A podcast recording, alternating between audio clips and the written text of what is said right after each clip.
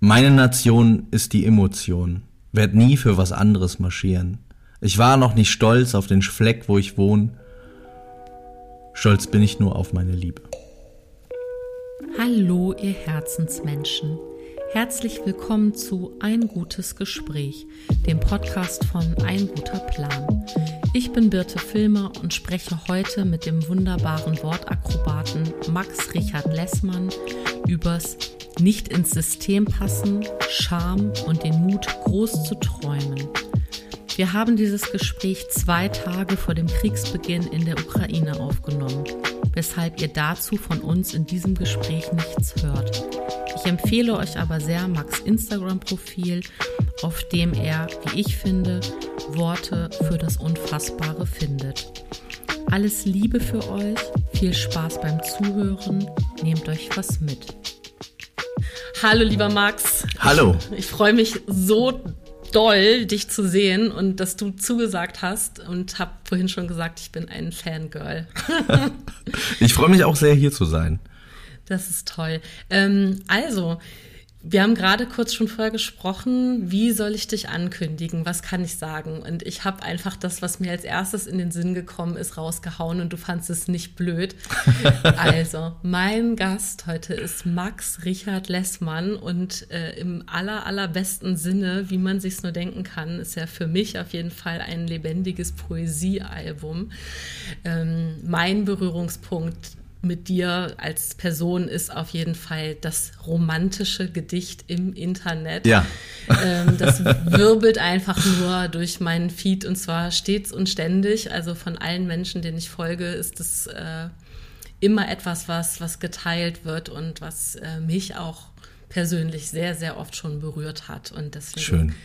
Das freut mich freue cool. ich mich so äh, sehr, äh, dass ich mit so einem Wortakrobaten wie dir heute persönlich sprechen darf. Ja, ich freue mich auch. Also, ja, Wortakrobat ist gut, weil ich bin ansonsten sehr unbeweglich, dann immerhin sprachlich ein bisschen flexibler. Sehr dehnbar, ja. verbal. Toll. Möchtest du noch was anderes ergänzen, was du sonst noch bist? Also möchtest du von dir ein bisschen erzählen? Also ich, äh, wir kommen ja wahrscheinlich gleich zu den tiefen persönlichen Themen. Beruflich ähm, habe ich noch einen Podcast ähm, mit meiner Kollegin Elena Gruschka zusammen, der heißt Niemand muss ein Promi sein. Da reden wir einmal die Woche über die berühmtesten Menschen der ganzen Welt und die Z-Promis aus Deutschland, die ich so sehr liebe. Und das ist so ein bisschen so ein satirischer Wochenrückblick, äh, wo ich meine geheime Leidenschaft, die jetzt seit fünf Jahren auch nicht mehr ganz so geheim ist, äh, mit den Menschen und mit Elena Gruschka teile und da über so Sachen rede, genau. Das äh, mache ich noch und ich schreibe Lieder. Das mache ich beruflich. So, das sind so meine, meine beruflichen Anknüpfpunkte. Mhm.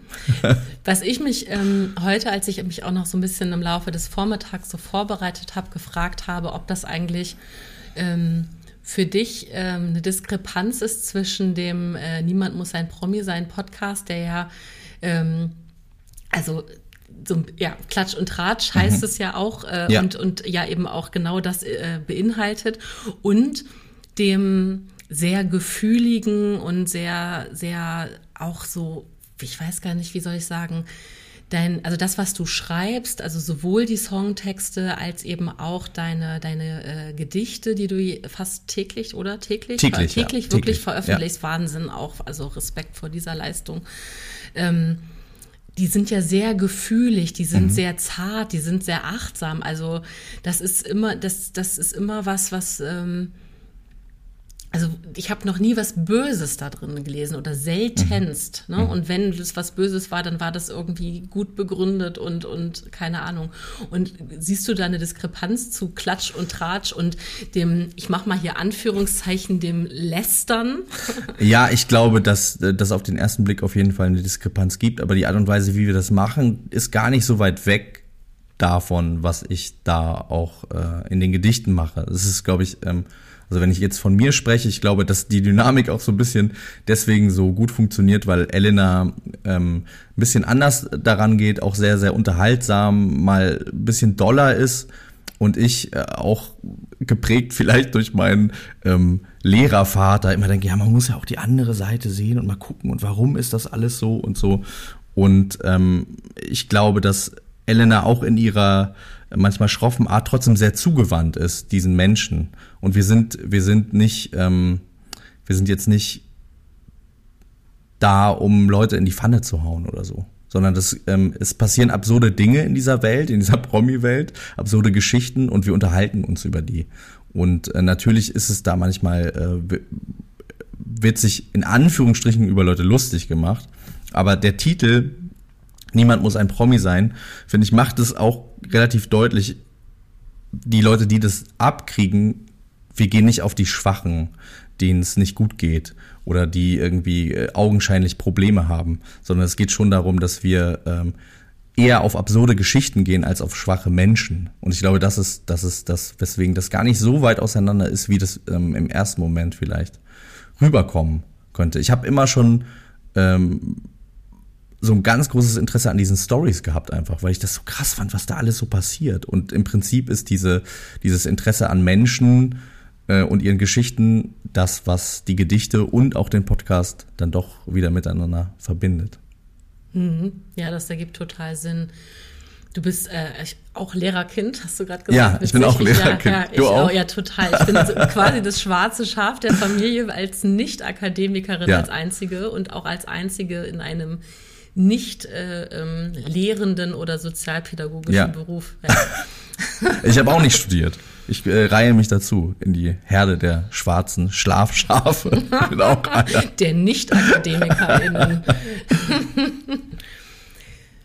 Unsere Akademie ist das Leben, auf jeden Fall. Ähm, du bist, also danke für die Erklärung. Das hat äh, das gut miteinander verbunden und äh, was ich rausgehört habe, ja, du bist einfach den Menschen zugewandt. Mhm. Ne? Und was ich so schön finde, wenn ich lese, was du schreibst, auch man kann, wenn man es schnell liest, also ne, es findet ja sehr viel auf Social Media statt und ja. dann überfliegt man manchmal etwas und dann gibt es im besten Fall so ein schnelles, warmes Gefühl. Und in dem Moment, wo man aber mal noch ein zweites oder drittes Mal liest, oder jemandem was schickt, wenn man irgendwie mhm. in dem Moment an diese Person gedacht hat oder so, dann ist es doch sehr, sehr tiefgründig. Also das, und, und ich finde, ähm, das, was bei dir besonders äh, rüberkommt, ist einfach eine ganz große Warmherzigkeit und wirklich auch so, ein, so, ein, so, ein, so eine gewollte, liebevolle also mhm. Art auf Menschen zu blicken. Und gleichzeitig habe ich auch schon ganz oft rausgelesen, dass du aber auch damit strugglest, das mit dir selber zu tun. Also, mhm. dass das immer mal ja. wieder Thema ist. Ne? Also jetzt gerade ganz aktuell war das, da musste ich richtig ein bisschen tief äh, ein- und ausatmen. Ne? Also am meisten hasse ich den Hass auf mich selbst. Ja. Also das ist ähm, natürlich irgendwie so, okay, krass, das ist ein Thema, das ist jetzt ja. schon öfter wiedergekehrt. Hast du dazu eine Geschichte? Also ist das etwas, was dich dein ganzes Leben lang begleitet im Sinne von, ist das eine Lebensaufgabe von dir, die du dir selber gestellt hast, die Selbstliebe? Wie ist das Thema zu dir gekommen? Wie sind die Worte zu diesem Thema? Wie, wie kommen die zu dir? Also ich glaube, dass ich ähm,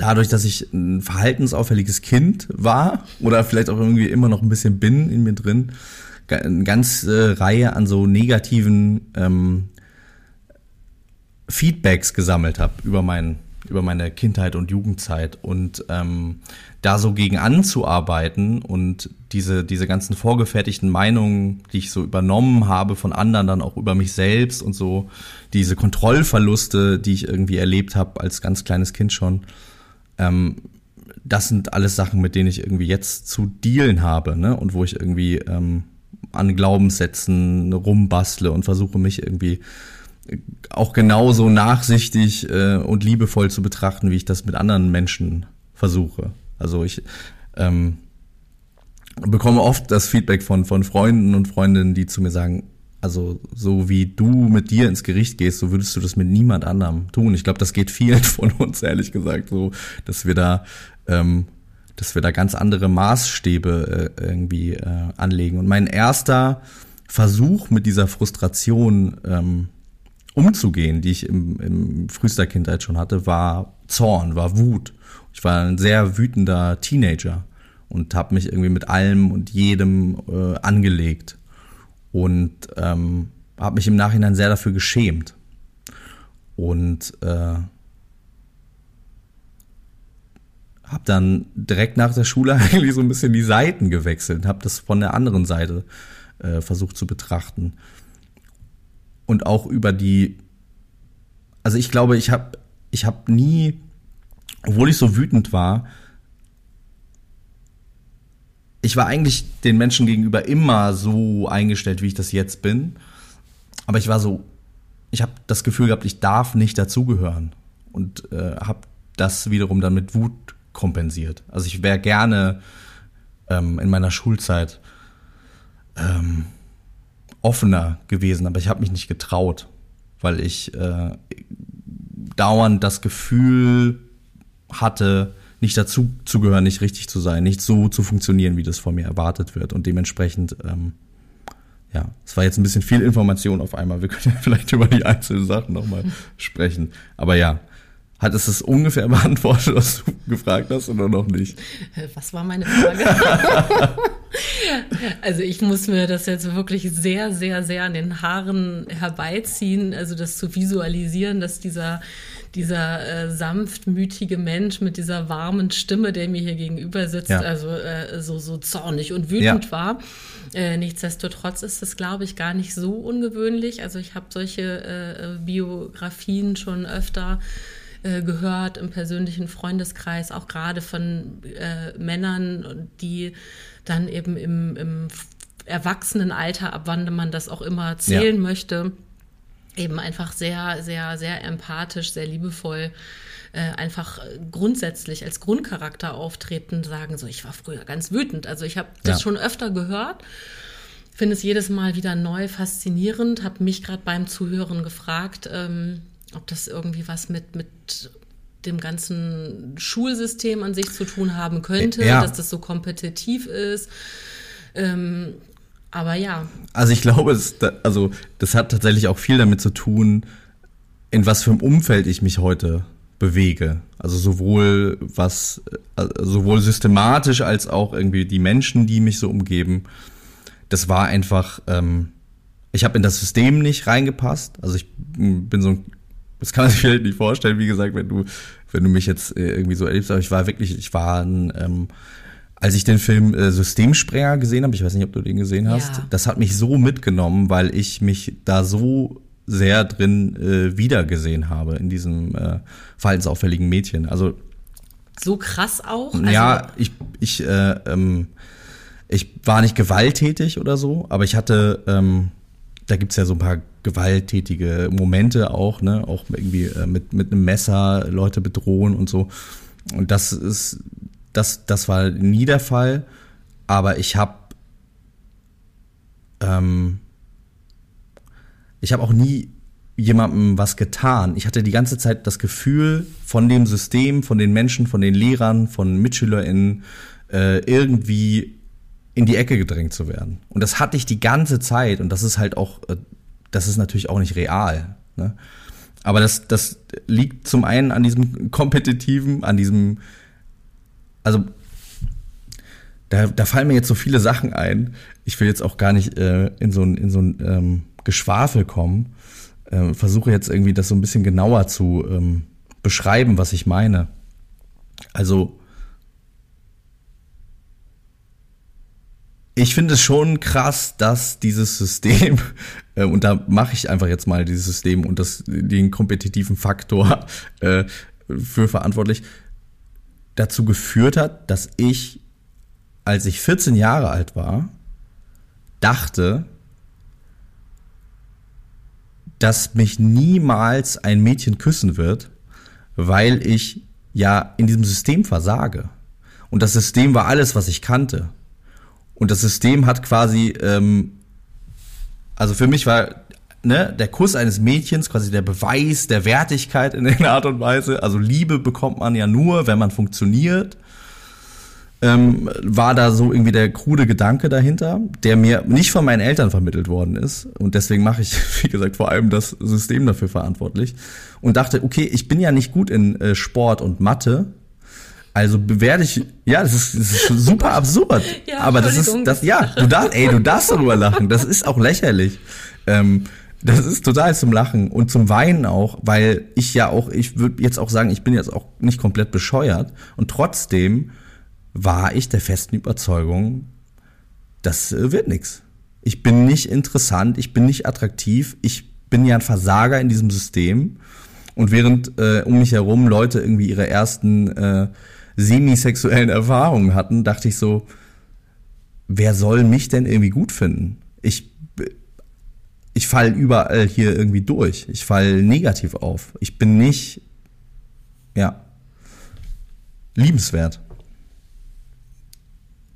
Aber hattest du das, also hattest du Probleme mit der, mit dem, mit der Unterrichtsform oder hattest du Probleme überhaupt in so einer, in so einer Klassengemeinschaft zu bestehen oder woran, also Mathe und Sport ist ja jetzt eh auch eine miese Kombi, also da, Auf jeden Fall. ähm, aber wenn du dich so erinnerst, also hattest du das Gefühl, dass du sozusagen einfach in, in diesem System Schule keine Freundschaften knüpfen kannst? Oder war es eher diese Unterricht, dass du, dass du, weil das, das ist was, woran ich mich auch erinnere, dass man da so sitzt und irgendwie gar nicht begreift, was man da so soll. ja. Und ähm, Also es war vor allem der Unterricht. Ich hatte, ähm, ich hatte eigentlich immer Freundschaften auch, aber im Nachhinein betrachtet habe ich mich auch in diesen Freundschaften sehr verloren gefühlt, weil das nie mit Menschen war, die in Anführungsstrichen so waren wie ich. Also ich war auch in meinen Freundeskreisen, in denen ich mich bewegt habe. Wir sind als, ich bin als Kind auch öfter mal umgezogen und so. Ähm, nicht wegen meiner schulischen Leistung, sondern wir sind einfach umgezogen und dann war ich in einer anderen Schule. Also ich bin nie, ich bin auch nie von der Schule geflogen und so. Ne? Also ich meine, das, äh, das ist, bei mir hat sich das halt ganz krass, diese Verhaltensauffälligkeit ähm, hat sich ganz krass mit meinem Schamgefühl und meinem Gefühl von, ich will doch irgendwie auch dazugehören und ich will doch auch funktionieren und ich möchte doch auch Anerkennung innerhalb dieses, des Systems haben. Ich habe auch nie Schule geschwänzt, weil ich Angst hatte. So, aber in welcher ist- Form, Entschuldigung, dass ich dir ins Wort falle, in welcher Form warst du verhaltensauffällig? Also weil du das gerade sagtest, du Ja. warst ein ver offiziell verhaltensauffälliges Kind oder, oder also bist du Nee, ich bin, ich, ja, ich bin verhaltensauffällig insofern gewesen, dass ich ähm, ganz starke, äh, ganz starke äh, Konzentrationsprobleme hatte und sehr ähm, impulsiv war, sehr laut war, sehr doll war, nicht still sitzen konnte, sowohl im Privaten als auch im. Ich habe einfach über die Stränge geschlagen, so. Warst du der Klassenclown auch? Ja, ja. Und ich, ähm, ich konnte nicht aufhören damit. Also ich war nicht in der Lage, damit aufzuhören. Ich habe mich so sehr gelangweilt und fand das so blöd und ablehnenswert, dass ich, ähm, obwohl ich es eigentlich besser wusste und daraus ist dann auch diese, dieses Spannungsfeld aus dieser Scham entstanden, nicht in der Lage war, mich zusammenzureißen. Ich habe es 13 Jahre lang nicht, ich bin auch nicht sitzen geblieben. Also das wiederum, das spricht dann, also da hat die ganze Zeit haben zwei Sachen in mir so krass gegeneinander gekämpft. Ja, Okay, aber aber ich, ich sehe es in deinen Augen, das ist für dich noch nicht ganz nachvollziehbar. Nee, ich, ich, äh, also ich kann es schon gut nachvollziehen, was du erzählst. Ich glaube tatsächlich, dass das, also es klang gerade, als du es an, als du angefangen hast zu erzählen, klang es, glaube ich, heftiger als das, was ich mir jetzt gerade Ja, vorstelle. aber jetzt, äh, dann stellst du dir noch ein bisschen heftiger vor, bitte. okay, na gut. Also, weil das ist schon, das, g- mir ist es auch bewusst, es ist schwierig, wahrscheinlich sich das vorzustellen. Ich glaube, dass ich in einem anderen, dass ich zum Beispiel auch mit anderen Eltern wäre ich wahrscheinlich auch gewalttätig gewesen.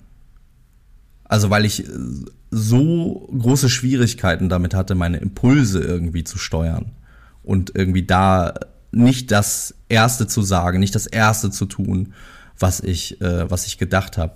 Dadurch, dass meine Eltern sehr, sehr liebevoll mit mir waren und irgendwie überhaupt gar keine Gewalt jemals eine Rolle gespielt hat, hat das dann wiederum in meinem Kosmos nicht stattgefunden und ich war nicht gewalttätig. Ich habe gerade ein ganz tolles Buch gelesen ähm, von äh, Henrik Bolz über seine Jugend in der äh, ehemaligen DDR oder also der quasi nicht mehr stattgefunden in den äh, neuen Bundesländern ähm, wo irgendwie so ein Hohlraum entstanden ist und äh, die Jugendlichen nicht so richtig wussten, was überhaupt los ist und wo Gewalt so eine wahnsinnig große äh, Rolle gespielt hat mhm. und wo mhm. wo wo äh, wo es die ganze Zeit darum ging, irgendwie hart zu sein und so. Und das hat mich auch total mitgenommen, weil ich dachte, wäre ich in die, wäre ich da drin irgendwie, wäre ich in Kontakt gekommen so früh mit Gewalt, dann wäre ich durch diese durch diese Impulsivität und durch diesen diese Wut auch ähm, bestimmt auch in, in, in so eine Richtung, es hätte mich in so eine Richtung treiben können. Es ist natürlich auch müßig, darüber nachzudenken. Man merkt in diesem Buch eben auch, wie alle Beteiligten da wahnsinnig drunter leiden und das gar nicht wollen eigentlich und irgendwie sich immer weiter abhärten, immer mehr Drogen nehmen, um das irgendwie zu ertragen und so. Und ähm, ja.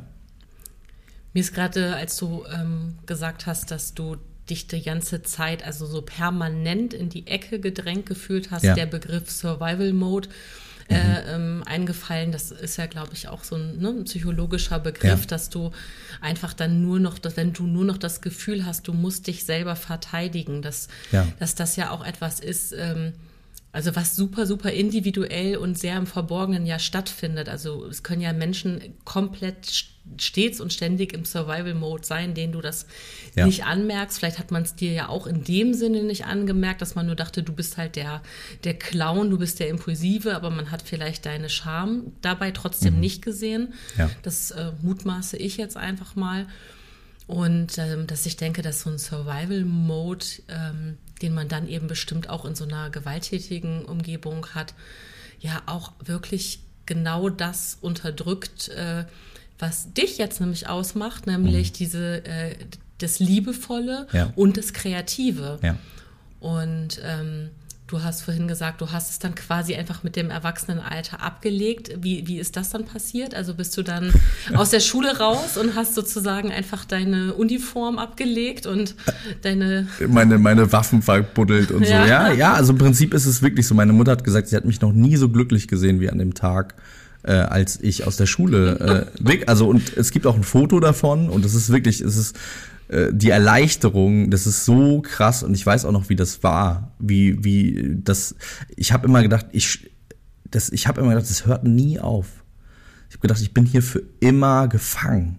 So dieses Gefühl, ich hatte, ich bin nie gerne zur Schule gegangen, von Anfang an nicht. Ich habe die Schule immer gehasst und ähm,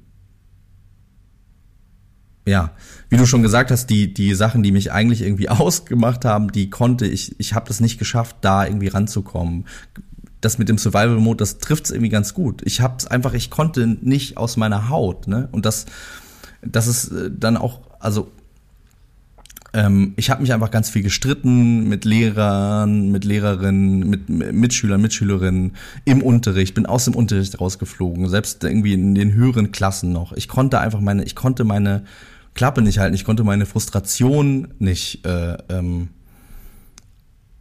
für mich behalten. Ich habe, ich fand so vieles falsch und ablehnenswert und blöd und ähm, das System der Bewertung und wie, wie da irgendwie, äh, wie Noten vergeben worden sind, wie, was, was die Inhalte waren, die wir da gelernt haben. Ähm, dass ich, es gab Fächer, die fand ich total toll und an denen habe ich auch total ähm, intensiv äh, teilgenommen. Was jetzt auch wiederum nicht ins Bild passt, ich habe auch ein gutes Abitur gemacht, ne? Aber ich war halt, ich war einfach, ich war wütend, ich war so wütend, mir ging es einfach, mir ging es schlecht, mir ging es, ich kann das so im Nachhinein so sagen, mir ging es 13 Jahre lang in meinem Leben einfach jeden Tag richtig, richtig schlecht. Und der Grund ist bin natürlich ich auch, oder? Weil ich irgendwie damit reagiere mit diesem System. Aber der Grund ist das Schulsystem. So. Und ähm, ich bin in einer Kleinstadt groß geworden, wo ich gefühlt der Einzige war, der so war. Und vielleicht gab es noch fünf andere an der Schule, die ich aber nicht kannte, denen es auch so ging. Und ich bin aus der Schule raus, ich bin aus, ich habe diese kleine Stadt hinter mir gelassen, ich bin äh, nach Hamburg gezogen, ich bin dann nach Berlin gezogen und auf einmal sind da so viele Leute, die so sind wie ich, die so denken wie ich, die impulsiv sind, aber eben nicht mehr, also das, das wird in dem Umfeld, in dem System, in dem ich jetzt bin, ist das nichts Negatives mehr und deswegen sind diese Leute auch nicht frustriert, sondern das ist einfach, Das ist, das ist eine positive Eigenschaft. Wenn ich im, wenn ich im Studio bin und wir Lieder schreiben und jemand sagt was und der andere hat auf einmal eine Idee, die 20 Meilen zu weit führt, dann ist es nichts Negatives mehr, sondern ist man, ach krass, okay, stimmt, man könnte ja auch so. Und auf einmal sind diese ganzen Schwächen, die ich irgendwie mit mir rumgetragen habe, sind, wie kann ich erst sagen würde, Superkräfte geworden, so. Mhm. Und ähm, dementsprechend habe ich auch die Zeit dafür gefunden, ähm, liebevoller auf die Welt und auf die Menschen zu blicken, weil ich nicht mehr im ständigen Kampf war, sondern weil ich angenommen worden bin auch ähm, für das, was ich bin. Bei, bei, mir selber arbeite ich noch ein bisschen dran, mich selbst so anzunehmen, aber von außen, ähm, ich bin mit tollen Menschen umgeben, arbeite mit tollen Menschen zusammen, die äh, mich in meiner Mehrdimension Mehrdimensionalität irgendwie zu schätzen wissen und die meine Impulsivität ähm, glaube ich, auch ab und zu ganz gut finden. Total schön. Und ähm, ich kann das sehr gut nachfühlen, ähm, weil ich auch im, im kleinen städtischen aufgewachsen bin und dann. Wo bist du? Wo bist du aufgewachsen? In, in Niedersachsen, in der ja. Nähe von Oldenburg. Ja. So, also auch, auch ein bisschen immer mal wieder umgezogen und ja. so in einem kleinen Radius, aber ähm, ich weiß, dass Berlin ähm, so klischeehaft das alles immer klingen mag, ne? aber dass es trotzdem so, jetzt bin ich äh, fast zwei Jahrzehnte hier, genau das auch mit mir gemacht hat und dass ich immer dachte, was ist denn der Wert dieser Stadt? Das ist, ich habe dann, ja, hier kann man so viel erleben und die Kultur ja. und bla bla bla.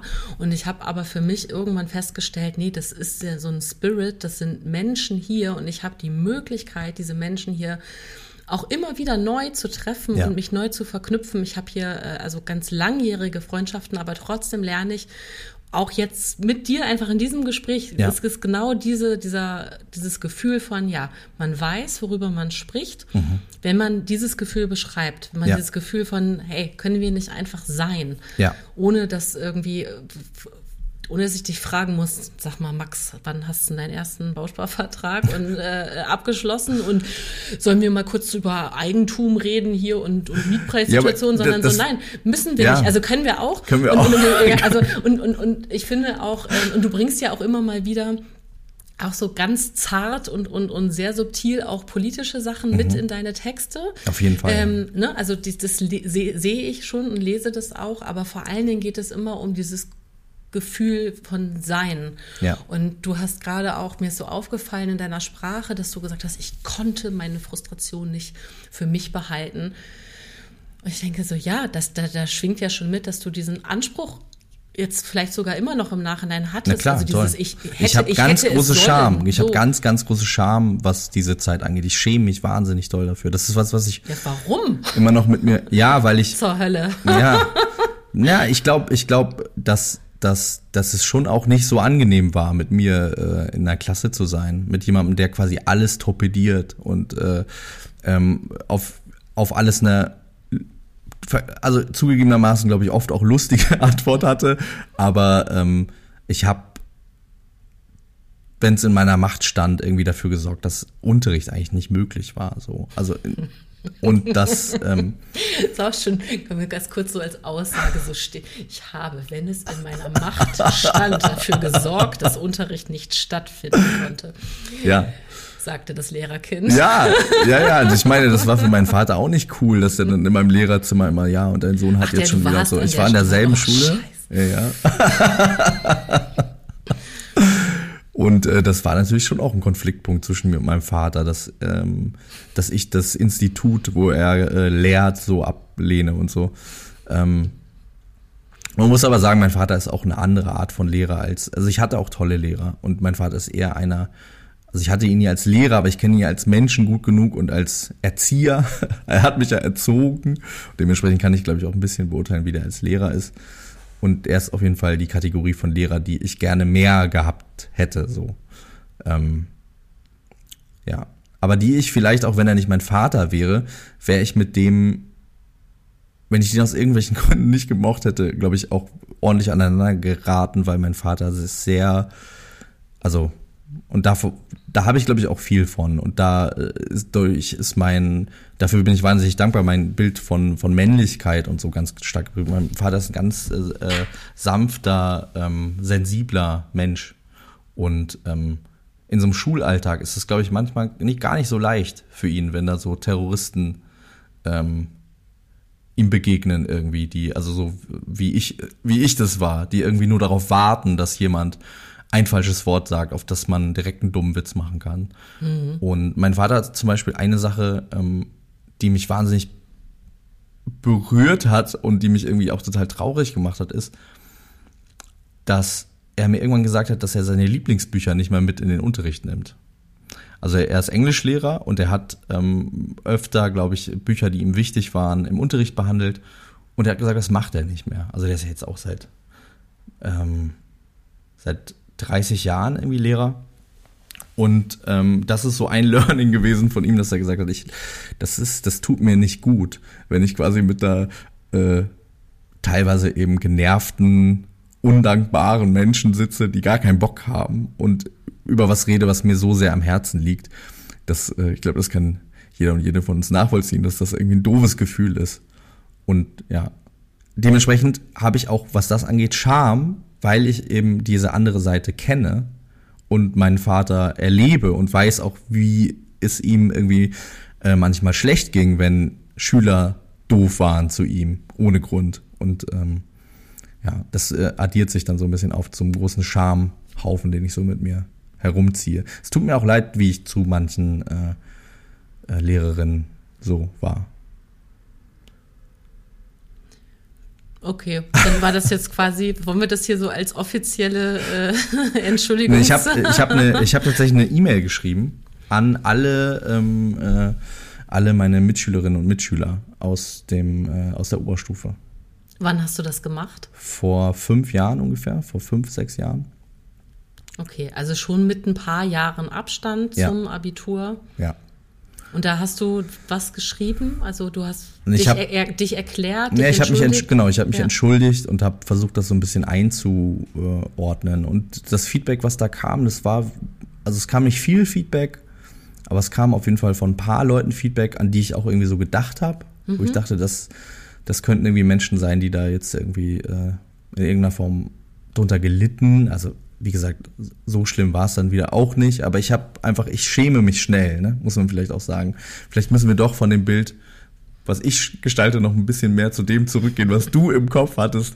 Wahrscheinlich war es auch alles nicht so schlimm. Ähm, aber es tat mir gut, irgendwie dann nochmal kurz im Austausch zu sein und ähm, ja, zu merken, es ist, es ist okay. So. Wir waren irgendwie alle wahnsinnig jung, natürlich, sonst wären wir da nicht Schulkinder gewesen. Und ähm, ja,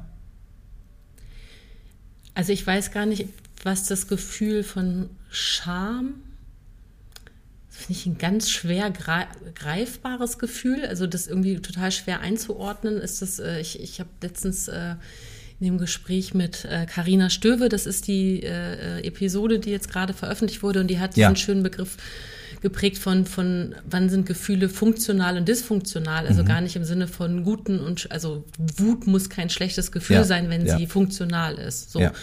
Und ähm, dass ich gerade äh, bei, bei, während ich dir zuhöre und du hast jetzt das Wort Scham so oft erwähnt, das für mich so schwer äh, einordnen kann. Wann ist denn Scham funktional und dysfunktional? Mm, Aber was ich total schön finde an deiner Geschichte, ist eben diese abs für mich absolut starke Geste, sich zu entschuldigen. Also auch einfach mit so ein paar Jahren Abstand. Und generell finde ich das einfach was ganz, ganz Großartiges zu sagen, so passt mal auf oder passt du mal auf oder mit wem auch immer. Ähm, und das ist fast egal, ob das ob ich das bei meinen Eltern oder bei meinen eigenen Kindern tue oder in einer Paarbeziehung oder irgendwo in, einer, in einem Wortgefecht mit einem unfreundlichen Busfahrer. Ja, also, ja. weißt du, so, dass man sagen kann, so Mensch, ne, tut mir leid. Ja. Oder also ich habe das mal, da hat mich mal eine Frau ange, angebrüllt, weil ich mit dem Fahrrad an ihr vorbeigefahren bin auf dem Gehweg. So, ne? Und dann hat die mich angebrüllt und dann habe ich erst so, hä, wie, was ist denn ihr Problem und so. Und dann ich aber angehalten, weil mich das irgendwie so, ich war so haben mich angegriffen und mhm. ergriffen. Also irgendwie war, Ja. hat das mich so gecatcht, die ganze Situation. Und dann habe ich gesagt, so, ich habe ihnen doch gar nichts getan. So, ne? Oder ich habe gesagt, ich bin hier irgendwie lang gefahren, ganz, äh, weil man hier auf der, auf der Straße nicht fahren kann, auf diesem Kopfsteinpflaster. Und dann, ähm, wa- warum schreien sie mich denn so an? Und dann hat sie gesagt, ja, mich total erschrocken. Und dann habe ich gesagt, es tut mir total leid, ich wollte Ja. sie nicht erschrecken. Äh, dann merke ich mir das einfach fürs nächste Mal. Das, das ist doch gut, dass sie mir das sagen. Dann fahre ich das Ja. nächste Mal langsamer und mit einem größeren Bogen um Menschen herum. Es tut mir leid. Das war so ein, so ein da war ich ganz froh, dass ich das Ja. konnte in dem Moment, Ja. ne? dass ich irgendwie da einfach die hat mich, das hat mich irgendwas war, dass ich dachte, ich frage jetzt nach, was. Ja. Aber nicht so, äh, was ist denn scheiß Problem, sondern so, äh, was, wa, warum schreien sie mich denn jetzt an? Ja. Und dass die mir geantwortet, dass sie mir antworten konnte, also dass sie sagen konnte, ich habe mich erschrocken. So hat Ja. sie auch noch wütend gesagt, aber dann kann ich sagen, ja, das tut mir doch leid. Das war doch gar nicht meine Absicht. Ich bin ja nicht mit Absicht schnell gefahren, damit die Frau sich erschreckt. Und das finde ich so, das sind so Momente, die, äh, finde ich, grundsätzlich hilfreich sind, Total, wenn man voll. merkt, so, du bekommst eben auch Feedback und selbst wenn dir nicht alle geantwortet haben, lass es eine Es haben bestimmt Person- auch ein paar gedacht, äh, der spinnt oder was. äh, ja, aber er lass es so eine Person so. sein, die irgendwie dir das vielleicht ein bisschen Frieden geschenkt hat. Ja. Vielleicht sogar ein, ein, ein Mitschüler, eine Mitschülerin, die irgendwie vielleicht das sogar auch unangenehm empfunden hat, wie du dich Ja, verhalten ja. hast und, und einfach sagen kann, alles klar, ich kann jetzt irgendwie auch das eher vergeben und vergessen und, und dann hast du einem anderen Menschen einfach damit Frieden geschenkt, ne? vielleicht für einen kleinen Moment. Finde ich eine ganz tolle, starke Geste. Ähm, wenn das alles so schlimm und schrecklich und, und, und Survival-Mode-mäßig war in der Schule und du bist so glücklich da rausgekommen aus dem Laden, ja.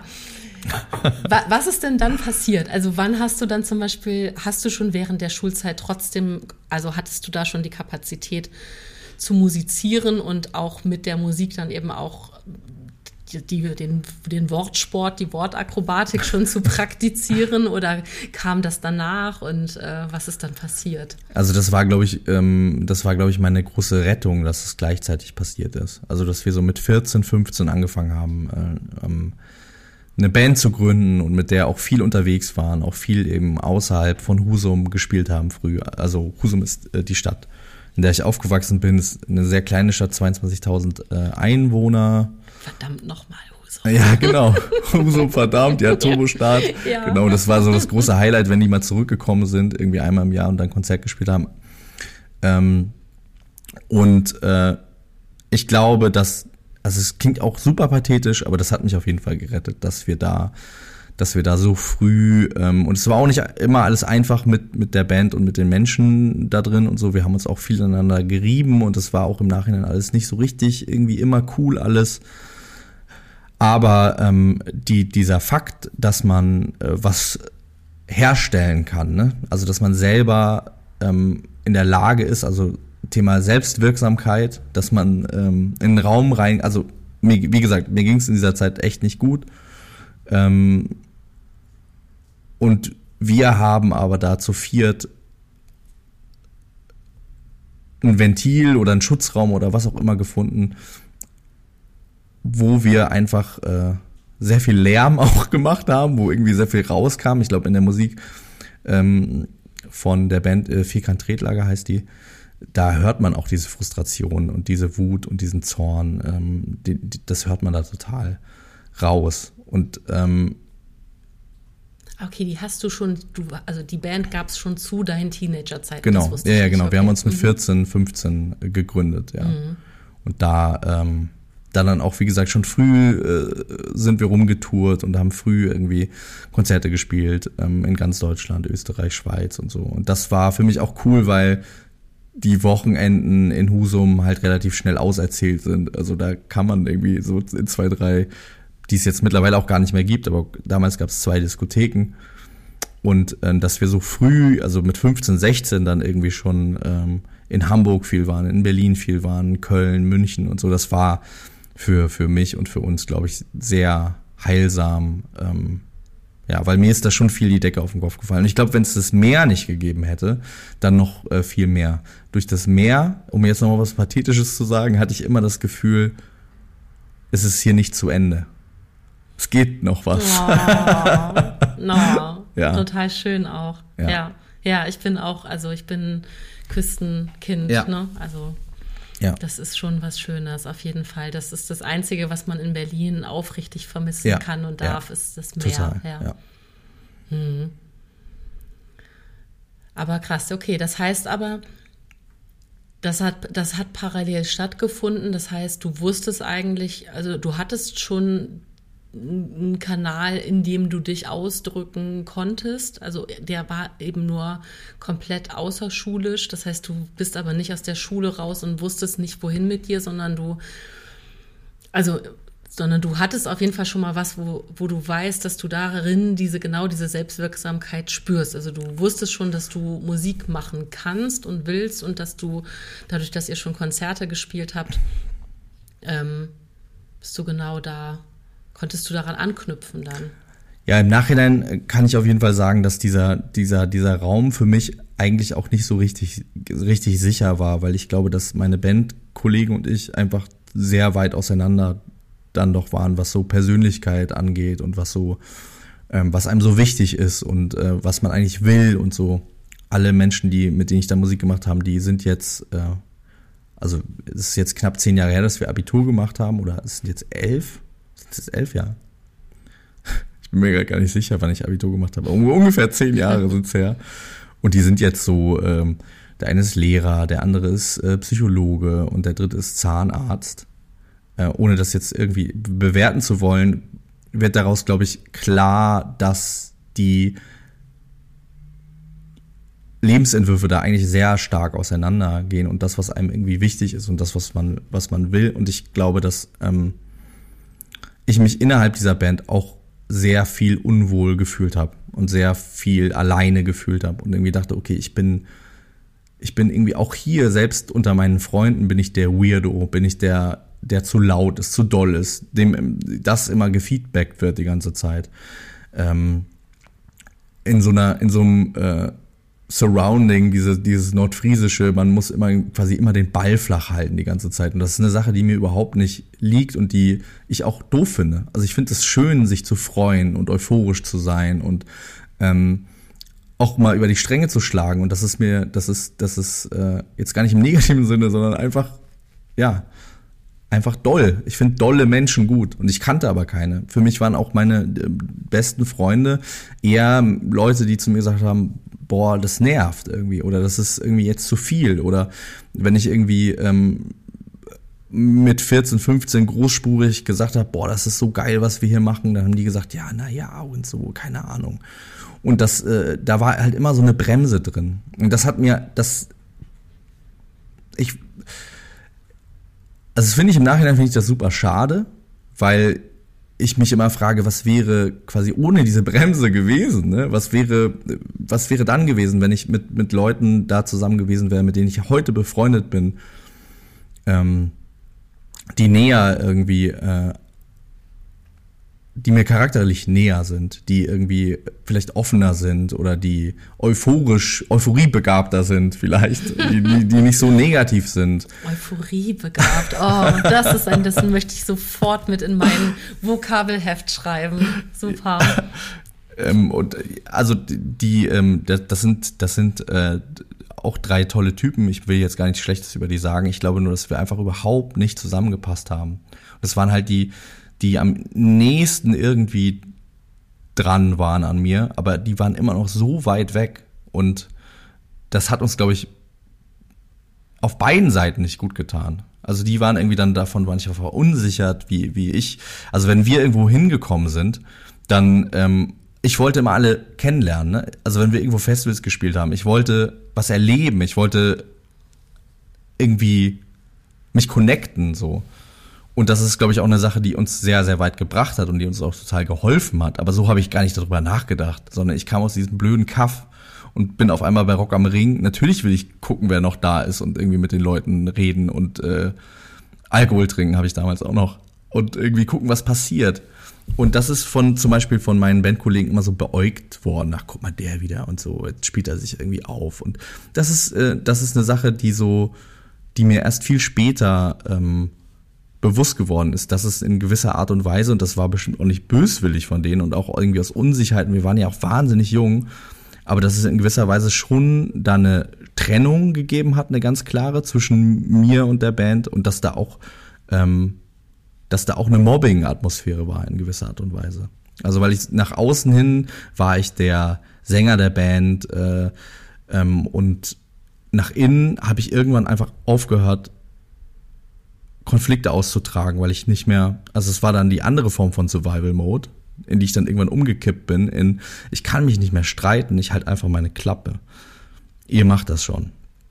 Ich bin quasi äh, der äh, Bundespräsident. Ich bin derjenige, der die Interviews gibt, der sein Gesicht hin, hinhält, aber mit der Regierung habe ich eigentlich nichts zu tun. So. Und das ist, ähm, das ist was, was dann ganz natürlich auch irgendwann einfach implodiert ist, weil das einfach, weil, weil das einfach nicht so, so kann man nicht leben. So können die, konnten die auch, glaube ich, nicht leben. Also ich glaube, ja, also das ist, das ist ein System, was so für mich nicht funktioniert hat und wo ich auch sehr froh bin, dass ich da nicht mehr, nicht mehr drin bin und dass wir irgendwie, ähm, so gern ich die mag und so viel, äh, wie wir auch tolle Zeiten miteinander hatten, dass, dass, dass wir das nicht mehr machen, weil ich glaube, dass, dass ähm, dass es leider einfach nicht funktioniert hat. Das ist ein bisschen wie eine Beziehung. Ne? Es gibt einfach Leute, die kommen, also man kann immer ähm, Kompromisse äh, finden und irgendwie versuchen miteinander klarzukommen, aber es gibt einfach Menschen, mit, mit denen kann man keine Beziehung führen, weil also weil der Preis zu hoch ist. So und das ist in dem Fall ist es so. Der Preis ist zu hoch. Ich also glaube, es geht alle, allen nicht gut. Alle Bands, die ich jemals in meinem Leben kennenlernen durfte, sind in eheähnlichen Beziehungen, ja. auf jeden Fall. Ja. Und wenn es dann irgendwie fünf, sechs Leute sind, dann ist es natürlich auch Hardcore. Ja. Ne? Also polyamore Ehe, so eine Band, also Wahnsinn. Ne? Und alle müssen miteinander auskommen. Also wie ähm, gesagt, ich will auch äh, überhaupt gar nichts Schlechtes über die sagen. Ich glaube einfach, was mir ganz wichtig ist, ähm, das sind tolle Typen. Ne? Ich bin einfach nur, ich, ich habe nicht zu denen gepasst. So, Vielleicht bin, also, oder die nicht zu mir oder wie man das auch drehen will. Das ist einfach, ähm, da sind andere Sachen wichtig, da stehen andere Sachen im Vordergrund. Ähm, und ich als jemand, der irgendwie mit 14 gerne sagen wollte, wir sind die Allergeilsten, ähm, da so von den eigenen Freunden irgendwie quasi immer so einen mitzukriegen und ja, ja, oh, guck mal der wieder und äh, so das war einfach für mich auch irgendwie schmerzhaft so und ist im Nachhinein auch für mich schmerzhaft. Und ich bin, ja, da auch traurig, wenn ich drüber nachdenke. Also für mich ist diese Bandzeit, ähm, ich tue mich leider Gottes so ein bisschen, weil wir hatten ja mega geile Sachen. So, wir haben total tolle Sachen, wir haben so viel Spaß miteinander. Wir waren auch wirklich gute Freunde ähm, im Rahmen dessen, wie man, wenn man so unterschiedlich ist, gut miteinander befreundet sein kann weil uns einfach, glaube ich, gegenseitig an uns viele Sachen so gestört haben und so. Wir haben auch irgendwann mal gedacht, ähm, dass die Idee hatte unser Gitarrist, das wäre, glaube ich, auch eine gute Idee gewesen, dass wir ein Album machen, was komplett nur aus Therapie besteht. Also das ist nur, ich weiß nicht, hast du diese Doku gesehen von von ähm, ähm, von Metallica, Some Kind of Monster? Ja, ja, ja. ja. Genau. Also es ist ewig her, ich weiß nicht, wann kamen die raus? Das ist ja irgendwie, ist jetzt schon 15 Jahre her, kann das sein? Ich glaube sogar, ja. Genau, Vielleicht und da habe ich dann noch länger her. Ja, ja. ja. Aber ich habe kurz eine Zwischenfrage, ja. weil du gesagt hast, so, ne, du wolltest mit 14 eigentlich sagen, wir sind hier die geilsten und so. Und, und kannst du das jetzt für dich selber sagen? Also kannst du das jetzt mit dir alleine so ausmachen und bist du jetzt deine eigene Regierung? Weil das fand ich auch gerade so ganz schön. Ja, also ich, ähm, das ist ja eine Sache, die, die braucht man dann ja irgendwann auch nicht mehr. So. Aber gerade in dieser also zu sagen, ich bin der Geilste, das brauche ich jetzt nicht mehr. Aber das habe ich in dem Moment, in dem ich gemerkt habe, okay, ich krieg nur negatives Feedback und da sind wir wieder an, an, an dem, ne? Das war auch eine Überlebensstrategie, zu sagen, ich bin, guck mal, wie geil ich bin hier in dem, was ich hier gerade mache. Weil scheinbar bin ich an allem anderen so scheiße, dass ich überhaupt keine äh, Zukunft habe, keinen Anspruch auf Liebe, gar nichts. Und natürlich merke ich dann, eine Sache funktioniert, und ich gehe mit allem, was ich habe, da drauf, weil ne, da sind wir, das ist auch wieder eine Art von Survival einfach, zu sagen, okay, das, äh, das scheint zu funktionieren. Und heute ähm, bin ich auch von diesem, also in Ich bin der Geilste steckt ja auch dieser Wettbewerb drin, der für mich ja überhaupt gar keine Rolle mehr spielt, seit ich nicht mehr in der Schule bin und äh, nicht mehr in Nordfriesland, wo Neid ein riesengroßes Thema ist. Ich bin einfach kein neidischer Mensch. Ich bin einfach, ich bin, das bin ich einfach nicht. Und das ist so, ich ertappe mich manchmal noch bei so, bei so Resten aus dieser, aus dieser, ähm, ja, aus dieser Prägung irgendwie, aus diesem, ah ja, mal gucken und so. Dann wollen wir mal sehen, wie das so wird und so. Ja, na, der Mantau, so dieses äh, fürchterlich, also echt ganz, ganz schrecklich, äh, menschenfeindlich, lebensfeindliche Einstellung, finde ich, die ganz, ganz weit entfernt ist von dem, was, was mir wichtig ist und so.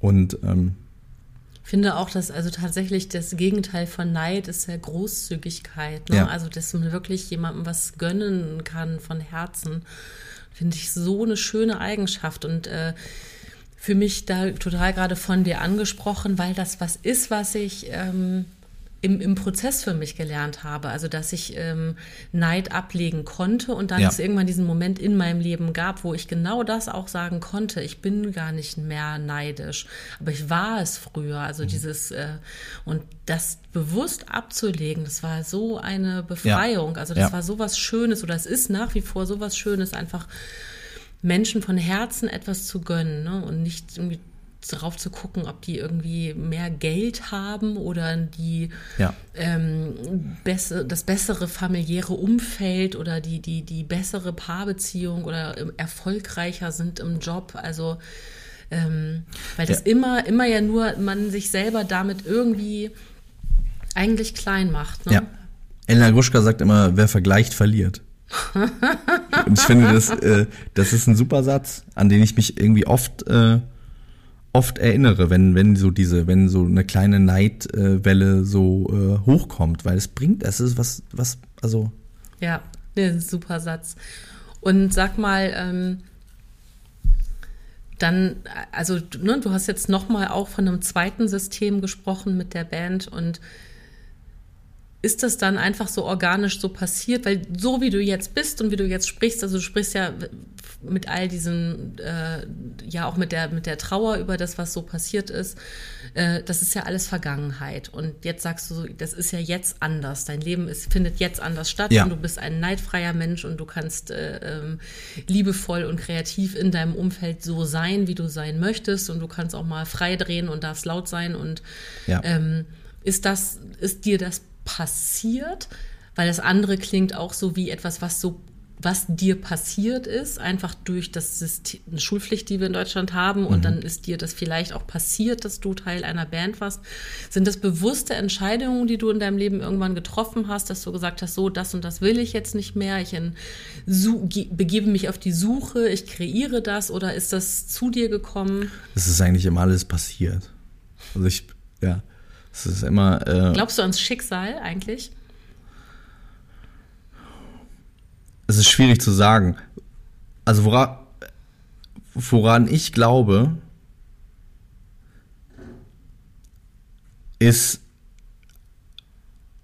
daran, mit seinen Wünschen und Träumen äh, offen umzugehen und damit auch über die Stränge zu schlagen und zu weit zu gehen und, zu, und Sachen zu sagen, wo alle anderen sagen, du bist ja bescheuert. Oder im besten Fall, dann irgendwann ist man nicht mehr mit Leuten zusammen, die sagen, du bist ja bescheuert, sondern sagen, ja, cool, geil, mach das. Ähm, da gibt's eine super pathetische Geschichte. Soll ich die erzählen? Ja, bitte. Also es gibt viel, tatsächlich, es gibt eine ganze Reihe von diesen pathetischen Geschichten, die ich erlebt habe, weil, und deswegen bin ich vielleicht auch manchmal so wütend im Nachhinein auf äh, meine Freunde von damals und das ist auch gar nicht fair, weil ich denke, die, ähm, die haben ihre eigenen Unsicherheiten und die haben ihre eigenen Dinger irgendwie am Start und die waren vielleicht davon irgendwie genervt oder was auch immer, dass ich so offensiv war. Ähm, aber ich glaube, in dieser Offensivität ist irgendwie eine Zauberkraft drin. Ich habe, ähm, als ich äh, zur Schule gegangen bin, das kann man sich gar nicht mehr vorstellen, aber da war Hip-Hop, äh, war da ähm, Nischending. Also so wie das jetzt das größte Mainstream-Musik äh, ist und Mode und so, das war da zu dem Zeitpunkt, als ich zur Schule gegangen bin, war das nicht so. Es gab bei uns in der Schule gab es vielleicht drei, vier Leute, die ähm, so richtig tief zumindest in diesem Hip-Hop-Film so drin waren. Und ich war eben einer von denen. Aber ich sah halt auch gar nicht so aus. Also ich war, ich hatte halt diese Indie-Rock-Band und ich sah dementsprechend aus und war aber total krasser Hip-Hop-Fan und Nerd und so und hab da irgendwie mich irgendwie ganz doll reingefuchst und war ähm, eben weil die Sprache so eine große Rolle spielt im, im, im Rap und das so zentral ist. Es macht natürlich heute auch irgendwie alles total Sinn und warum ich das so toll fand. Ähm, auf jeden Fall gab es einen anderen Typen an der Schule. Ich wusste, der war so zwei Jahre älter als ich und der hat ähm, auch Hip-Hop gehört. Das wusste ich, weil der hatte mal äh, bei der Mini-Playback-Show hat er mal Eminem Lose Yourself gerappt. Hm. Und dann wusste ich, der ist einer von, der ist einer von uns. Wir, ähm, und dann war ich. Mini-Playback-Show. ja, genau, bei der, also nicht bei der echten Mini-Playback-Show, nur bei uns an der Schule. Ah, okay. Ja, ja, leider, leider nicht bei Mareike Amado, nur bei uns an der Schule beim Schulfest. Obwohl, vielleicht war der auch bei der echten Head. Also, er hat es wahnsinnig gut übrigens gemacht, muss ich nochmal an dieser Stelle sagen. Daniel, falls du das hörst, das war richtig, das war richtig stark. Ähm, und ich fand den richtig cool. Also auch unter anderem wegen diesem Auftritt ähm, bei der Mini-Playback-Show bei uns an der Schule. Und dann war ich in der Disco, in der Nachtschicht in Husum, Nachtschicht Husum XXL, die es auch nicht mehr gibt. Das war damals alles, das gibt's alles nicht mehr. Und dann, dann ähm, haben wir uns so über Hip-Hop unterhalten und, ähm, und ich, ich muss jetzt nochmal sagen, ich erzähle das nicht, weil ich irgendwie sagen will, ich bin irgendwie besonders cool oder besonders geil, sondern ich erzähle das, weil ich mir so doll wünsche, dass Leute da draußen einfach mal auf die Kacke hauen und Sachen sagen, wo andere sagen, du spinnst ja wohl, weil ich glaube, dass das ein Zauberspruch ist. Ich glaube, es ist ein Zauberspruch. Ich habe zu Daniel Sala gesagt, jetzt habe ich den ganzen Namen gesagt, Daniel Sala, liebe Grüße an dieser Stelle. Ich kann es ruhig sagen, glaube ich bestimmt, oder? Sonst piepen wir das. Ja, auf jeden Fall. Hallo Daniel. Hallo Daniel. den ich halt super cool fand und äh, auch immer noch cool äh, finde. Also ich, wir kennen uns gar nicht, aber ich finde, ich sage jetzt einfach, ich finde dich immer noch cool. Ähm, und äh, wir haben uns über Hip-Hop unterhalten und er war natürlich älter und so und war irgendwie so, erstmal so, ja, was willst du denn eigentlich? Und ich war so froh, dass ich mal mit jemandem darüber reden konnte. Und dann habe ich ihn gefragt und gesagt, wen findest du denn gerade, wen findest du denn gerade gut? So, wen findest du gut? Dann hat er gesagt, Casper finde ich gut. Und dann habe ich, und zu dem Zeitpunkt haben wir gerade angefangen, Musik zu machen mit der Band. Also das war also wir haben noch nichts veröffentlicht, wir waren noch nicht wirklich irgendwie unterwegs damit. Wir haben irgendwie zwei Konzerte gefühlt gespielt. Also ich war so 15, 16. Ähm, und da habe ich gesagt, ja, ich, ich mache mal ein Feature mit Casper. Ich habe ja auch gar keinen Rap gemacht oder irgendwas. Also, er hat gesagt, ja, ja, klar, machst du ein Feature mit Casper. Und zwei Jahre später oder drei Jahre später, durch verschiedene Verquickungen des Schicksals oder so, ähm, waren wir auf Tour mit Casper und äh, haben Vorgruppe von Casper gespielt. Und es gibt so ein Lied von von Casper mit Thies Uhlmann und ich habe während der Tour immer diesen Part gesungen. Also ich bin dann zu dem Song auf die Bühne gekommen und habe dieses Lied gesungen. Und wir waren in Hamburg und ich bin auf die Bühne gekommen und stelle mich auf die Bühne, nehme das Mikrofon in die Hand und mitten im Raum, wie im Film, und ich schwöre euch, das ist nicht ausgedacht, steht Daniel und guckt mich an. Und das ist halt, ähm, ja, das ist halt, das ist, wie gesagt, das gab gar keine Anhaltspunkte dafür, dass das irgendwie passiert. Und Caspar war dann auch wiederum noch ein Jahr später, war der dann auch bei uns auf dem Album und hat wirklich ein Feature gemacht.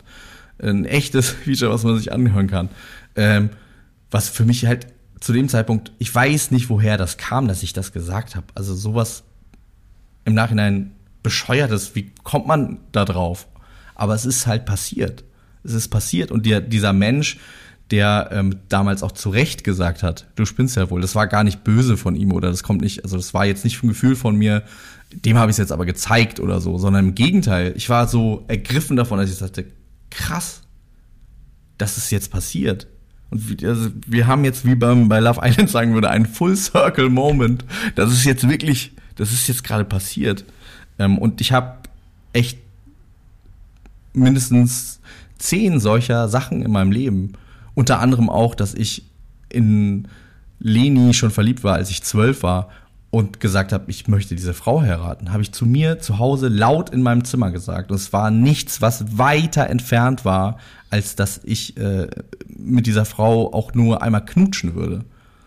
Und äh, irgendwie 13, 14, 15 Jahre später haben wir geheiratet. Und das ist ähm, auch da wiederum, da geht es nicht darum, dass das bin nicht ich, sondern ich glaube, das ist einfach die Kraft davon, einfach die Sachen, die man sich wünscht, auszusprechen. Ich finde es eine wahnsinnig tolle Geschichte. Wahnsinnig toll. Ich hätte auch so eine Geschichte wahrscheinlich ja. ähnlich parat. Ähm, Erzähl. Soll ich? Ja, ja, na unbedingt. gut, okay. Ähm, so, also wie du äh, weißt, wie ich dir gerade erzählt habe, bin ich ja äh, so in meinem sonstigen Leben quasi ähm, Fotografin. Ja. Und bin auch mit den besten Ambitionen nach Berlin gekommen und habe mich irgendwie hier mit diesem Ich-AG-Geld, was es damals gab, ja. und dann irgendwie selbstständig machen und dann ganz kleine Jobs angefangen und im, also wirklich ganz, ganz klein und ohne irgendwie einen einzigen Menschen in Berlin zu kennen, irgendwie einfach irgendwie angefangen, irgendwas zu machen. Und ähm, ich habe damals mit meinem ähm, äh, Mann zusammen, ich sage immer Mann, wir sind nicht verheiratet, aber seit 20 Jahren liiert, ähm, zusammen fotografiert, also der ist auch Fotograf und ich war auch immer die so, ja komm, wir machen das und das und er so, naja, hm, mal gucken und so und dann war das noch die Zeit, wo es ganz viel auch kostenlose Printmagazine gab und auch im musikalischen Bereich. Ja. Ähm, und es gab äh, Intro. Im, ja, Intro und das Uncle Sallys gab Uncle Sallys, genau. Ja, so. Ja. Und das äh, lag dann eben bei uns rum, weil man ja auch darin gelesen hat, das hat man sich dann mitgenommen und so. Und dann habe ich ihm gesagt, so, ich will jetzt fürs Uncle Sallys fotografieren. Und dann habe ich da angerufen und habe dann irgendwie den Kontakt, äh, wirklich einfach angerufen und habe einen Kontakt aufgenommen und habe irgendwie ähm, ein paar Jahre später fürs Anke Sellis fotografiert und habe aber äh, in diesem ganzen Dunstkreis, ähm, die waren eben sehr verbandelt und in dem Team, zu dem Team gehörte auch das Management der Beatsteaks und ich war Ja. die allergrößte, also wirklich super, super Fangirl und ich bin von wenigen MusikerInnen wirklich Fan gewesen oder bis heute. Also so, ich mag Musik, aber ich bin nicht so, habe nicht so einen Personenkult, habe ich eigentlich Ja. nicht. Aber ich war Beatsteaks-Fan. Und dann habe ich gesagt, ich fotografiere die Beatsteaks. So, und das war wirklich auch zu einem Zeitpunkt, wo ich ein ganz, ganz, ganz kleines Ja. Licht auf diesem riesigen, auf diese, in Ja. dieser riesigen Fotowelt war. Und ähm, ja, Jahre später ähm, war mein, also die Geschichte dahin ist zu lang und auch nicht so aufregend, aber das Ergebnis ist so toll, weil Jahre später durfte ich das Albumcover, Krass. das einzige. Albumcover, auf dem wirklich die komplette Band äh, fotografisch abgelichtet ist, was auch nur mit dem Beatsteak selber betitelt ist, fotografieren und sie sitzen auf dem Steg, ist ein Ich Schwarz-Weiß-Foto. wollte gerade sagen, Und Wasser, ne? Spielt eine Wasser, Rolle auch. genau, Haben die genau, auch so ja. geschringelte Sachen an? Ja, die haben so Ah, 20er ja. Jahre Badeanzüge Ja, an und sitzen auf dem Steg und wir haben Das das. ist ein tolles Foto. Dankeschön. Und es ist wirklich, dieses Foto bedeutet mir alles. Ja. Weil es wirklich, also auch hier, ne, Mua, meine Schatzis, also ich liebe die alle so sehr, ich liebe die Musik, die sie machen und dass ich dieses Foto machen durfte. Das ist wirklich und, genial. und, und ja, toll. weiß gar nicht, habe ich das jetzt hier, ich, ich hau es jetzt auch einfach raus, ne? Die wollten eigentlich, die wollten eigentlich, dass Paul Ripke ihre neuen Fotos macht und Ja. äh, so. Und er hat das nämlich irgendwann in einem Podcast gesagt, dass er das so gerne gemacht hätte. Und ich habe diesen Podcast gehört, und so Scheiße. ich, ich, ich kleine Birte, ich kleine Birte habe das jetzt gemacht und es ist dann wirklich auch, und es war nicht mal geplant, dass das ein Albumcover wird, das sollten Pressefotos Ja. werden. Und dann haben die gesagt, okay, wir finden es so Geil. gut, das wird jetzt unser Albumcover. Mega. Und dann kam das raus und dann war einfach diese ganze fucking Stadt damit plakatiert und Geil. ich bin hier wie so Queen Mom irgendwie hier halt so winkenderweise. Das ist richtig toll. Und es war genau das, also Ja. das ist, habe ich sofort als so Ja. Casper und ich mache ein Feature mit dem. Ja. Und das finde ich einfach, ich merke richtig, ich bin gerade fast ein bisschen aufgeregt, wo wir uns das so gegenseitig Ja. erzählen, weil ich absolut eins damit dir bin. Ich glaube Ja. auch, dass das eine Superkraft ist, sich das zuzutrauen und vorzustellen und größer zu denken und größer zu träumen, als, als, als erlaubt ist. Ja. So, weil wer erlaubt das einem? So, und nur du selber. Ne? Du selber erlaubst dir das. Und deswegen echt Ja. Appell. Also, wenn du willst, appellieren wir an alle Ja, gemeinsam. auf jeden Jetzt, Fall, so, wirklich. Leute, träumt einfach Ja. groß, bitte. Ne? So, ähm, macht euer Ding. Und es gibt genau diese Geschichten, die von Ja. Max und von mir, wo das passiert. Ja. Und ähm, das ist eine ganz, ganz schöne, tolle Erfahrung, Voll. dass man, dass man das auch wert ist und dass man das, dass einem das passieren darf, dass Ja. das einfach zu einem kommen darf. Ja, Schöne Dinge. voll. Ach, toll, gut. Schön, dass du, ja, echt coole Geschichte, auch dass das bei dir, ich stelle mir das gerade vor, wie du mit dem Fahrrad fährst und überall hängt dieses Bild, das ist schon wirklich echt toll. Cool. Ja, das war richtig gut. Ich habe mir eine Sache Ja. vorgenommen, wo wir hier gerade bei Wünschen sind Bei und Wünschen, Äußerungen ja. und so. Es gibt, ähm, also ich, ich habe ja schon gesagt, ich finde fast alles fantastisch, was du schreibst.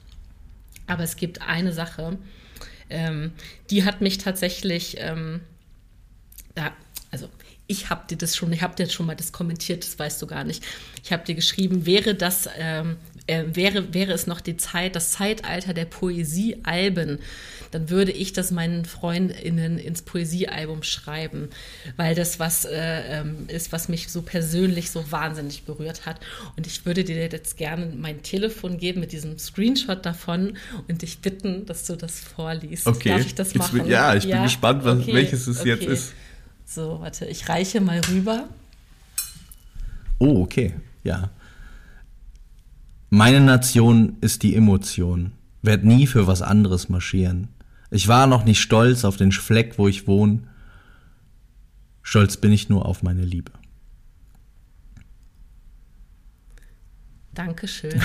Dankeschön.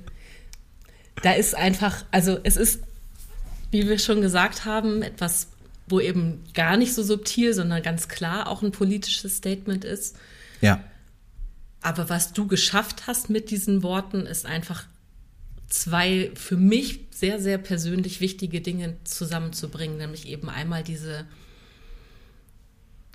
einfach dieses, dieses Stupide von Grenzen und Ja, von ja. Nationen, ja, äh, dem ich einfach noch nie irgendwas anfangen konnte. Und dann auch. ich finde das als Kind auch immer sehr verwirrend, wie jetzt hört das hier auf. Jetzt fängt das andere an, warum denn eigentlich genau hier und so. Das konnte man mir auch nie so richtig ganz genau erklären, immer nur mit so geschichtlichen und so. Es war auch was ganz Gruseliges, also als es früher noch Grenzkontrollen Ja. im, im europäischen Raum auch gab und so, das äh, äh, fand, hat auch immer was Bedrohliches gehabt. Ähm, aber genau, einmal diese, einfach dieser Schwachsinn von, von Grenzen und von Nationen und eben auch so kitschig das ist, ist das einfach genau das, was, woran ich glaube. Ich glaube an Liebe. Ja. Ähm, ich glaube, dass das die einzige wirklich sinnvolle Energie ist, die man sich von, aus der man immer, immer, immer schöpf- schöpfen darf Ja. und von der man nicht äh, ähm, zu viel verschwenden kann, Ja. sondern dass das was ist, wo Es wird immer mehr, ne? Ja, Also, und- ja. und das auch zu kommunizieren. Also das war irgendwann für mich eine wunderschöne, ähm, befreiende Erkenntnis, auch den Ausdruck von Liebe, auch den sprachlichen Ausdruck von Liebe äh, äh, nicht mehr einzuschränken im Sinne von, das darf man nur zu seinen Eltern, seinen Kindern und zu seinem Partner oder sein- seiner Partnerin sagen, sondern ich darf wirklich auch Freunden sagen und Freundinnen und überhaupt Menschen, ich liebe dich und ich habe ganz viel Liebe für dich in Ja. mir und ich habe ähm, auch Menschen in meinem Leben schon gehabt, zu denen ich gar keinen Kontakt mehr habe. Aber die Liebe, die ich für die schon mal empfunden habe, die nehme ich denen ja auch nicht wieder ab, Ja. sondern die bleibt in diesem Universum einfach Ja. da als Energie. Da ist es- irgendwo ist bleibt dieser Spirit Ja, das ich schön. vorhanden. Ja. Und ähm, das kappt einfach nie. Und dadurch bin ich immer reicher an Verbindungen und an, Mhm. an einfach, also egal, aber ich muss diese Menschen ja nicht real und physisch um mich Mhm. haben. Aber diese Liebe, die, die, die wächst einfach. Und das ist ein ganz äh, persönliches Bild von mir. Ja. Und, ähm, und dass diese Liebe grenzenlos ist und dass deswegen auch nationale Grenzen und politische, also ähm, das hat, das hat, hast du mit diesen, ich stotter richtig, wow. Das hast du mit diesen Worten so schön für mich zusammengefasst. Deswegen Cool. freue ich mich gerade sehr, dass du mir das vorgelesen hast. Dankeschön. Sehr gerne. Cool, das freut mich. Hui, ich hatte gerade kurz Herzklopfen. Lieber Max, ähm, ich habe ganz oft in der Fotografie, aber auch jetzt in diesen Podcast-Gesprächen immer ein ganz gutes Gefühl dafür, wenn ich sage, so hier, ne, we got it, so, wir haben das ja. Bild gemacht. Ich habe gerade das Gefühl, wir haben ein wundervolles Gespräch geführt. Geht dir das auch so? Ja. Möchtest du noch was sagen? Hast du noch eine Frage? nee, Sollen wir noch jemanden grüßen? ja, ich möchte auf jeden Fall Daniel Sala grüßen an dieser Stelle. Ich ja. möchte Casper auch grüßen an dieser Stelle. Der, also das habe ich letztens, äh, äh, ist ein Lied rausgekommen, an dem ich ein ganz kleines bisschen auch mitarbeiten durfte von Casper. Ähm, und da habe ich äh, was geschrieben, ähm, als ich das gepostet habe, was ich jetzt noch mal so ein bisschen in Zügen wiederholen will, weil für mich war das wahnsinnig wichtig, ähm, aus dieser ganzen, also vielleicht hat der oder die einen oder andere das gelesen und vielleicht macht das jetzt sogar noch ein bisschen mehr Sinn, wenn man das so alles so weiß, aus was für einer Atmosphäre ähm, ich so rausgekommen bin und irgendwie immer das Gefühl hatte, nicht richtig zu sein, nicht zu passen, irgendwie komisch zu sein. Und ähm, für mich war Casper ein wahnsinnig wichtiger Künstler. Die Musik hat mich wahnsinnig äh, mitgenommen, emotional geprägt. Ich fand das und finde das auch immer noch Wahnsinn, was der macht. Mit Sprache und mit, mit Rap auch, mit seinen Flows und so. Und ähm, dass er jetzt nun der Mensch war aus dieser Musikszene von äh, aktiven äh, KünstlerInnen, die so früh, nämlich ich habe meinen ersten Anruf von Casper irgendwie bekommen, der mir gesagt hat, dass er meine Texte toll findet, als ich irgendwie 17 war. Äh, und das hat mir so viel Mut und Zuversicht gegeben. Und er hat mir auch innerhalb dieser, ähm, dieser Industrie echt viele Türen aufgemacht und viel geholfen. Und ich glaube, das hat er nicht nur für mich gemacht, sondern auch für viele andere KünstlerInnen. Und ich finde, da ist er wirklich wahnsinnig bemerkenswert, weil das nicht viele Leute machen in seiner Größenordnung, dass die so sehr wachsam sind, was, was junge Menschen angeht, die irgendwie äh, upcoming sind und ähm, der so neugierig ist auf Musik und irgendwie äh, wenn ich den Podcast höre von Drangsal und ihm und die wieder sich da die Bandnamen um die Ohren pfeffern, was sie da jetzt wieder alles hören, ich denke, das ist einfach, das hört sich an wie ausgedachte Bandnamen. Dann, äh, ich finde es einfach so toll, dass, dass jemand, der ähm, so erfolgreich ist, immer noch so neugierig ist auf Musik und so offen ist.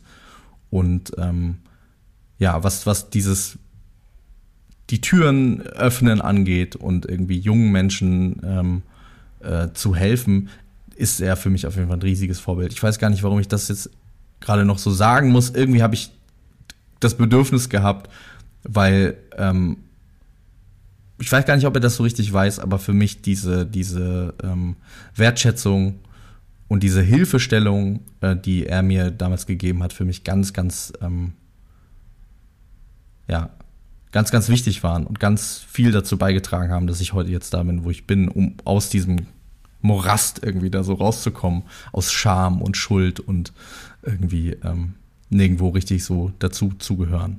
Mhm. Und ich finde es total toll, dass du es erzählst und dass du das jetzt so sagst, weil mir äh, dazu eines meiner Lieblingswörter einfällt, nämlich die Räuberleiter. Ja. Ähm, das ist immer so ein, so ein Sinnbild, was ich habe, wenn, wenn Menschen einem wirklich ähm, ja, so ein, so ein, ja, eine Räuberleiter hinhalten, um einfach jemandem anders irgendwo über so eine Mauer zu helfen, äh, den, den, den Blick, den Horizont zu erweitern, Möglichkeiten zu schaffen. Ja. Ähm, hat auch wieder was mit Großzügigkeit zu tun. Und das finde ich was Wunderschönes. Und man muss nicht mal in einer Position sein wie Casper, sondern das kann ja wirklich Klar, jeder total, und jede voll, ja. aus jeder Position heraus machen. Wirklich, ähm, das können auch LehrerInnen äh, mit, mit SchülerInnen machen. Ja. Das kann man aber auch als, das kann man schon als Kind mit seinen Freunden machen und Geschwistern ja. oder was auch immer. Einfach jemandem die Möglichkeit geben, ähm, sich, sich selbst einfach den, sich selbst zu, zu, zu verwirklichen, sich selbst zu ähm, jemandem anders zu ermutigen ja. und Chancen ja, man, zu schaffen. Man, man trägt diese, diese, diese Ermutigung, finde ich. Man nimmt das, also wenn das von einer Stelle kommt, die man irgendwie respektiert und die einem wichtig ist, dann nimmt man das halt für immer mit. So, das ja. ist sowas, das verliert man nicht mehr. Und das ist, ähm, ja, deswegen, äh, Ich habe letztens so eine Fragerunde äh, gemacht, wo ich auch mit Leuten gesprochen habe. Da hat jemand gesagt, dass es so wichtig ist, Komplimente zu machen. Das ist ja quasi dann so eine Erweiterung oder eines Kompliments, dieses Mut. Du bist aus deinem Korb aufgestanden. So, warte. Hallo, hallo. Wir sind wieder hallo, zurück. Hallo. Auf, irgendwie war auf einmal hier kurz ähm, was weg. So. Wir wir sind ja fast am Ende. Wir sind fast wir, am Ende. Wir lassen es drin, oder? Wir lassen es jetzt drin, dass hier eine Unterbrechung drin ja, war. Sowas einfach passiert im Leben. Manchmal gibt es äh, unplanmäßige Unterbrechungen. Ja. Aber es geht immer weiter danach. Das ist Auf jeden Fall. ähm, genau. Aber du hast gerade gesagt, ähm, Komplimente und äh, genau, ich habe dir schon gesagt, äh, wes, wie toll ich deine Texte finde. Ich möchte jetzt einfach das Gespräch noch mit einem weiteren Kompliment äh, beenden.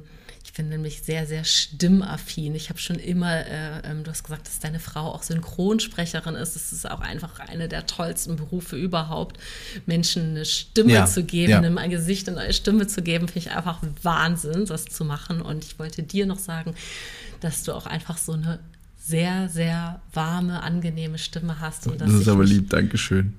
Darüber so freue, dass ich mit dir sprechen durfte. Ich habe mich auch sehr, sehr gefreut, mit dir zu sprechen. Es war ein tolles Gespräch. Ich hab, äh, war zwischendurch sehr, sehr aufgewühlt. Du hast, äh, du hast es mir leicht gemacht, mich so zu öffnen. Vielen Dank dafür. Sehr, sehr gerne. Danke dir. Ciao. Tschüss. Ihr Lieben, Danke, dass ihr bis hierhin zugehört habt. Ich hoffe, euch hat das heutige Gespräch gut gefallen. Alle Infos zu meinen GesprächspartnerInnen und weiteren Themen verlinke ich euch in den Show Notes. Wenn ihr euch weiterführend für Achtsamkeit und Selbstreflexion interessiert, schaut gerne mal auf einguterplan.de vorbei. Ich möchte mich heute noch ganz herzlich bei Dominik Ruh vom Hotel Wild am Checkpoint Charlie bedanken. Er hat uns für die Aufzeichnung dieses Gesprächs großzügigerweise ein Apartment zur Verfügung gestellt. Ganz lieben Dank für deine Gastfreundschaft, lieber Dominik. Alles Liebe für euch. Bis zum nächsten Mal, eure Birte.